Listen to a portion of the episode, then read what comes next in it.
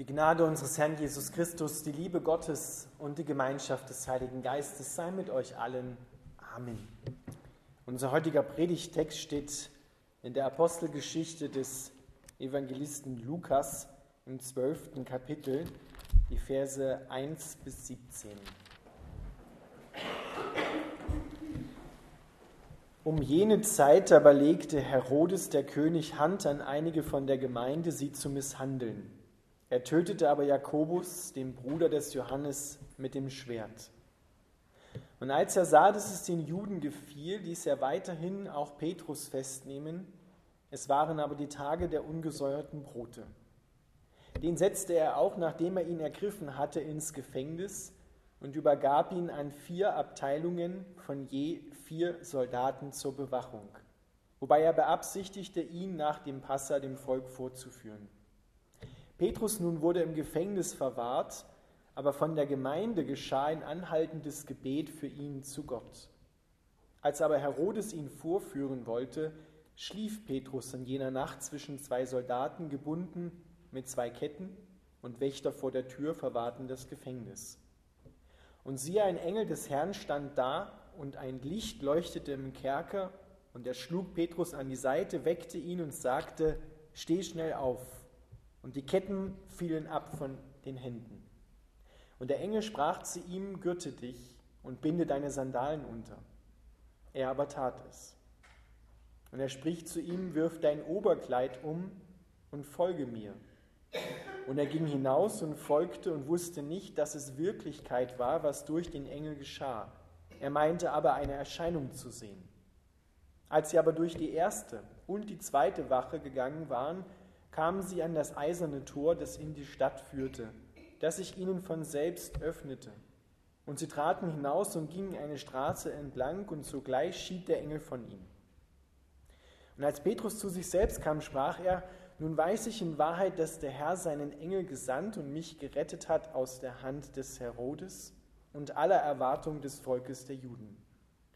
Und als er das erkannt hatte, kam er an das Haus der Maria, der Mutter des Johannes mit dem Beinamen Markus, wo viele versammelt waren und beteten. Als er aber an die Tür des Tores klopfte, kam eine Magd mit Namen Rode herbei, um zu öffnen. Und als sie die Stimme des Petrus erkannte, öffnete sie vor Freude das Tor nicht. Sie lief aber hinein und verkündigte, Petrus stehe draußen vor dem Tor. Sie aber, sprach, sie aber sprachen zu ihr, du bist von Sinnen.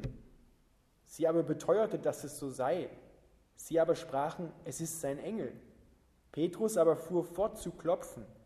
Als sie aber geöffnet hatten, sahen sie ihn und waren außer sich. Er aber winkte ihnen mit der Hand zu schweigen und erzählte ihnen, wie der Herr ihn aus dem Gefängnis herausgeführt habe. Und er sprach, berichtet dies Jakobus und den Brüdern. Und er ging hinaus und zog an einen anderen Ort. Lieber Vater im Himmel, wir bitten dich, dass du dein Wort an uns segnest. Amen. Dürft Platz nehmen.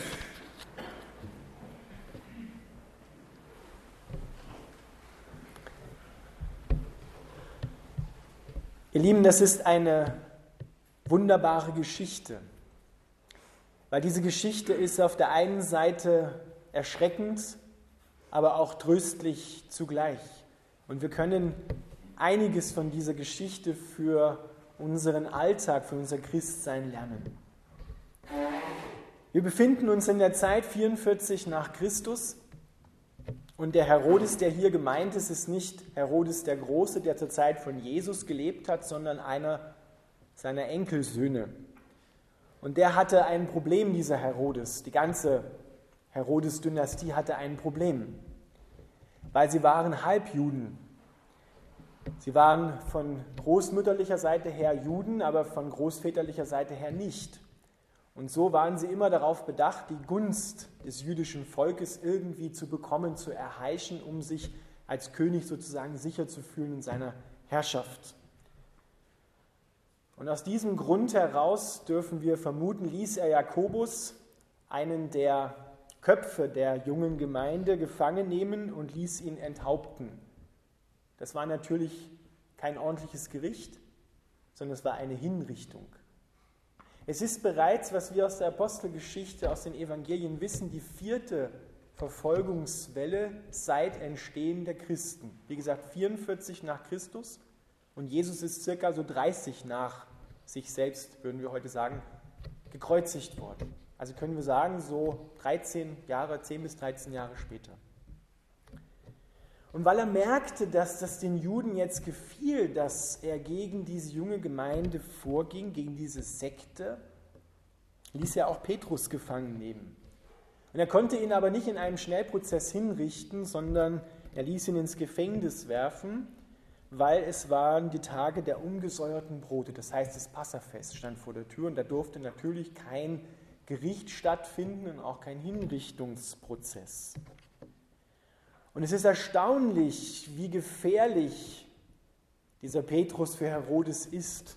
Denn wir lesen hier, dass er ihn festsetzen lässt im Gefängnis und übergab ihn an vier Abteilungen von je vier Soldaten zur Bewachung. Und er ließ ihn an je rechts und links einen Soldaten auch noch anketten. Und was macht der Petrus? Der schläft. Der schläft. In der ziemlichen Gewissheit natürlich auch seiner Hinrichtung, in der Erwartung seiner Hinrichtung, schläft er. Warum kann der Petrus in solch einer Situation schlafen? Petrus hat eine Verheißung empfangen, ein Wort, dem er Glauben schenkte und dem vor allem Glauben schenkte, der es ausgesprochen hat, Jesus Christus selbst, zu seinen irdischen Zeiten. Hat er Petrus gesagt, Petrus, wenn du alt bist, jetzt ist er noch nicht alt, wirst du gegürtet werden und man wird dich dorthin führen, wo du nicht hingehen willst. Und diese Zeit war noch nicht. Darauf vertraute Petrus. Er schlief im Glauben an diese Verheißung, im Glauben an den, der es gesagt hat. Und er schlief vielleicht auch deswegen, weil er schon einmal solch eine Erfahrung gemacht hatte. Wenn wir nach Apostelgeschichte 5 schauen, wir schon einmal aus solch einer Situation befreit wurden. Aber es ist interessant, wie einer, der auf eine schlimme Situation, der mitten in einer schlimmen Situation steckt, völlig ruhig schlafen kann, weil er auf Gott vertraut. Was macht die Gemeinde? Die Gemeinde ist nicht auseinandergestoben und haben sich jetzt jeder in sein Haus vergraben und äh, versteckt und die Fensterläden runtergelassen aus Angst davor, dass sie vielleicht auch drankommen, sondern viele von ihnen haben sich getroffen zum Gebet. Sie sind zusammengekommen in einem Haus. Im Haus wird ja genau beschrieben der Maria. Lukas liegt es übrigens in Klammern jetzt dazu gesagt, immer daran, diese Geschichte nicht als ein Märchen oder eine Legende zu erzählen, sondern als einen Tatsachenbericht. Und deshalb verankert er immer seine aufgeschriebenen Worte mit konkreten Zeiten, Zeit von Herodes und auch das Gefängnistor, das eiserne Tor, das war bekannt, was in die Stadt hinausführte um damit deutlich zu machen, dass es nichts Erfundenes, sondern es hat sich so ereignet, wie es hier drin aufgeschrieben steht. Auch außerbiblische Geschichtsschreiber bestätigen das. Klammer zu. Die Gemeinde trifft sich zum Gebet, zum anhaltenden Gebet. Dort steht im Griechischen ein intensives, beharrliches Gebet zu Gott für Petrus. Und wahrscheinlich haben sie auch für Jakobus gebetet.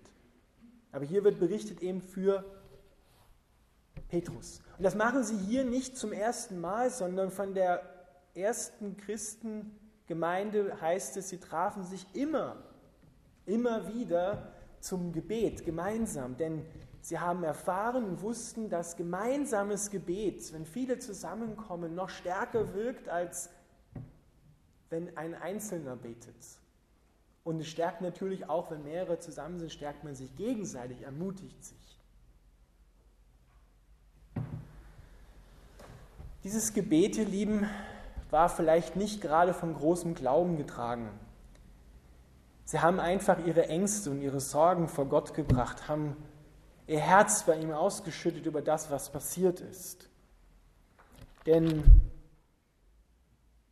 als Petrus dann frei ist, schauen wir kurz mal an das Ende des Predigtextes und dann zur, zum Haus der Maria kommt und da klopft, Und die Rode, das ist ein anderer Name übersetzt, Rose, die hört Petrus und vor Freude vergisst sie ihm aufzumachen und rennt wieder rein und sagt den anderen, da steht Petrus draußen. Die sagen, du bist ja wahnsinnig, du hast ja einen Knall.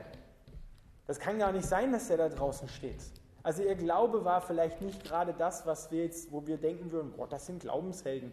Die haben in Frieden gebetet, in Ruhe, wussten, dass Gott jetzt eingreift und dass er den Petrus befreit, sondern die haben ihr Herz vor Gott ausgeschüttet, in ihrer Verzweiflung ihre Ängste Gott mitgeteilt. Und Gott schenkt über Bitten und Verstehen, dass er den Petrus freisetzt. Was können wir schon hier lernen? Wenn wir in Sorgen und Ängsten sind und unser Herz wehtut, dann suchen wir nicht die Einsamkeit in dem Sinn, dass wir uns vergraben und verkriechen, schauen nicht in uns hinein auf unsere Möglichkeiten, sondern wir sollten zusammenkommen und sollten gemeinsam das Angesicht Gottes suchen, sollten unser Herz bei ihm ausschütten, unsere Sorgen, unsere Ängste ihm mitteilen, sollten kein Blatt vor den Mund nehmen, wie wir die Situation, in der wir stecken, gerade empfinden. Nehmen wir uns da ein Beispiel an den Psalmbetern. Die nehmen auch kein Blatt vor den Mund, sondern sie schütten ihr Herz bei Gott aus und sagen ihm, wie es ihnen geht. Und sie bleiben darin beharrlich. Anhaltendes, intensives Gebet. Wie machen wir denn das, wenn wir in Sorgen und Ängsten sind? Was suchen wir zuerst? Wo gehen wir denn hin, um Antwort und Lösung für unsere Sorgen zu finden?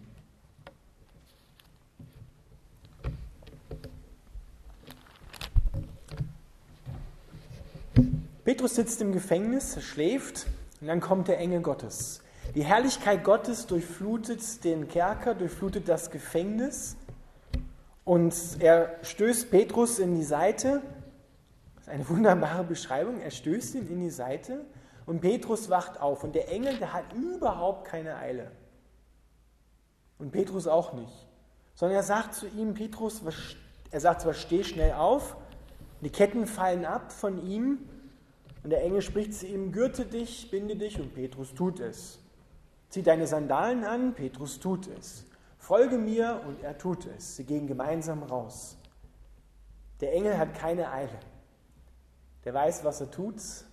Der weiß, wer er ist, woher er kommt. Und er führt Petrus hinaus in die Freiheit. Und dann, als sie auf der Straße sind, verlässt er ihn und Petrus wird gewahr, was gerade passiert ist kommt wieder zu sich sozusagen. Und nun weiß ich in Wahrheit, dass der Herr seinen Engel gesandt und mich gerettet hat aus der Hand des Herodes und von aller Erwartung des Volkes, die Erwartung, dass jetzt der nächste Kopf der Gemeinde drankommt und hingerichtet wird und diese Gemeinde zerstört wird.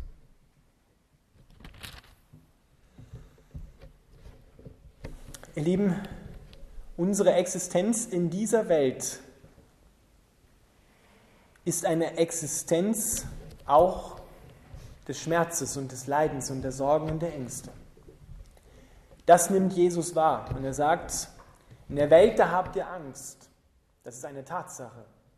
Aber siehe, ich habe die Welt überwunden. Und er betet, Vater, ich bitte nicht, dass du sie aus der Welt nimmst, da wo Angst und Sorgen und Ängste und Tod sind und Krankheit, sondern ich bitte dich, dass du sie bewahrst vor dem Bösen, vor dem Bösen. Satan, der Urheber alles Bösen, der durcheinander würfelt, der zu Tode bringt.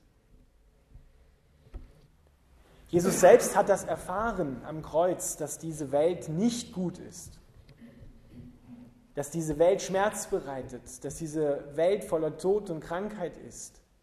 Aber in dieser Welt leuchtet inmitten der Finsternis das helle Licht von Jesus Christus auf und vertreibt die Finsternis, zerstört sie. So wie das Licht in das Gefängnis hineingekommen ist, das, das Licht Gottes, die Shechina-Herrlichkeit, so soll es auch hell werden in deinem Gefängnis, in dem du vielleicht sitzt. In deinem Sorgengefängnis, in deinen Ängsten, da wo du angekettet bist. Und du darfst wissen, wenn Gott kommt, dann fallen die Ketten ab. Dann macht er dich frei. Und wen der Sohn frei macht, der ist wirklich frei.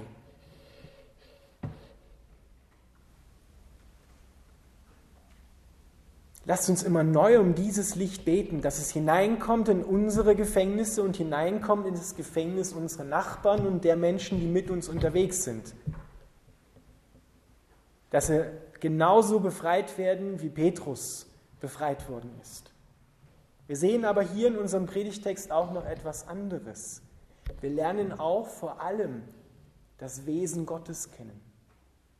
Das Wesen Gottes zielt immer auf Barmherzigkeit, auf Liebe, ist durch Liebe motiviert, zielt immer auf Befreiung, zielt immer auf ewiges Leben. Aber Gott handelt nicht nach Schema F. Den Petrus hat er befreit, aber Jakobus nicht. Jakobus ist hingerichtet worden wie auch viele vor ihm aus der ersten Gemeinde und wie viele nach ihm, wie viele auch in unserer Zeit um ihres Glaubens willen sterben müssen. Aber das, sagt die Bibel, ist ja nicht, Gott sei Dank, das Ende. Jakobus ist bei Jesus. Er ist gerettet, er ist frei, auch wenn er hier sein Leben auf dieser Erde hingegeben hat, so wie sein Herr sein Leben für ihn hingegeben hat. Ihr Lieben, viele Christen leben so, dass sie denken, Gott ist derjenige, der dafür sorgt, dass ich ein sorgen- und angstfreies Leben führen kann. Dass er mich einpackt in Watte und ich nichts mehr in dieser Welt erleiden soll. Und die wirklich daran leiden, dass sie wieder leiden müssen. Das ist ein falscher Glaube. Es ist ein Irrglaube. Jesus hat nicht gesagt, wenn ihr an mich glaubt, dann wird euch nichts mehr passieren. Dann werdet ihr nie wieder krank, dann werdet ihr nie wieder leiden müssen, dann werdet ihr nicht verfolgt, sondern er hat sogar gesagt, wenn sie mich verfolgt haben, dann werden sie auch euch verfolgen. Wenn sie mich gehasst haben, dann werden sie auch euch hassen. Aber wir sind nicht dazu berufen, zu verzweifeln. Wir sind nicht dazu berufen, die anderen wieder zu hassen und mit Verfolgung wieder zu antworten sondern wir sind berufen, das Böse mit dem Guten zu überwinden, weil Gott die Liebe ist und weil er alles in der Hand hält. Denn wo wäre denn der Trost Gottes? Wo wäre denn Befreiung inmitten dieser Welt, wenn er nicht an uns wirken würde, wenn wir nicht auch wüssten, wie das ist, durch Leiden hindurchzugehen, aber Gott sei Dank nicht das Ende und nicht drin stecken zu bleiben. Wir haben einen Herrn, der mitleiden kann mit uns. Wir haben einen Gott, der Mensch geworden ist. Oft wird das Zitat aus Hebräer 13,8 genommen, Gott ist derselbe gestern, heute und in Ewigkeit und es wird daran festgemacht, dass er immer so handeln muss, wie er gehandelt hat. Wir sehen hier zwei unterschiedliche Arten, nur in diesem kurzen Text, dass Gott gehandelt hat. Er hatte beschlossen, dass Jakobus vor dem physischen Tod nicht gerettet wird. Er hat aber auch beschlossen, dass Petrus befreit wird. Ist das nun ungerecht? Ist das nicht widersprüchlich? Meine Wege, sagt Gott, sind nicht eure Wege und meine Gedanken sind nicht eure Gedanken.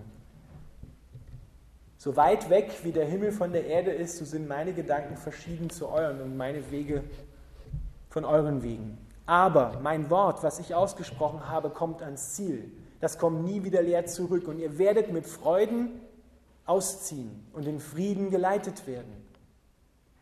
Die Berge werden vor euch jubeln und die Bäume in die Hände klatschen. Wunderbares Bild. Bäume werden in die Hände klatschen. Es wird geschehen zum Ruhm des Herrn, zum Lobpreis des Herrn. Jesus Christus ist derjenige, der deine Geschichte erlöst und dich rettet und gerade auch in diesem Augenblick rettet und der auch die Geschichte der gesamten Menschheit erlösen und erretten wird. Aber er handelt nicht nach Schema F. Mal gebraucht er bei der Heilung eines Blinden einfach nur das Wort und sagt, du bist geheilt. Ein andermal spuckt er auf die Erde, rührt einen Brei und schmiert sie dem Blinden aufs Auge. Das heißt für uns, wir müssen Gottes Angesicht suchen. Es ist kein Leistungsmuss, sondern wir müssen ihm vertrauen, dass er gut ist und dass er alles uns, wie Paulus es schreibt, zum Besten dienen lässt. Auch die miesesten und schlechtesten Erfahrungen in dieser Welt müssen uns letztendlich zum Besten dienen, weil Gott es erlöst. Und er tut es, weil er einen größeren Blick hat als wir. Wir sehen oft nur dieses, diesen kleinen Ausschnitt, in dem wir gerade stehen und denken und denken dann dabei, dass das alles ist. Aber Gott ist ewig. Er überschaut die ganze Ewigkeit. Er sieht Anfang und Ende und sieht die Gegenwart, die Vergangenheit und die Zukunft in einem Augenblick. Das ist Gott. Und er handelt eben so und so, aber er ist sich treu in seinem Wesen. Er ist die Liebe, er ist die Treue, er ist die Barmherzigkeit, er ist das Licht und sein Wille ist immer gut und zielt immer auf Befreiung.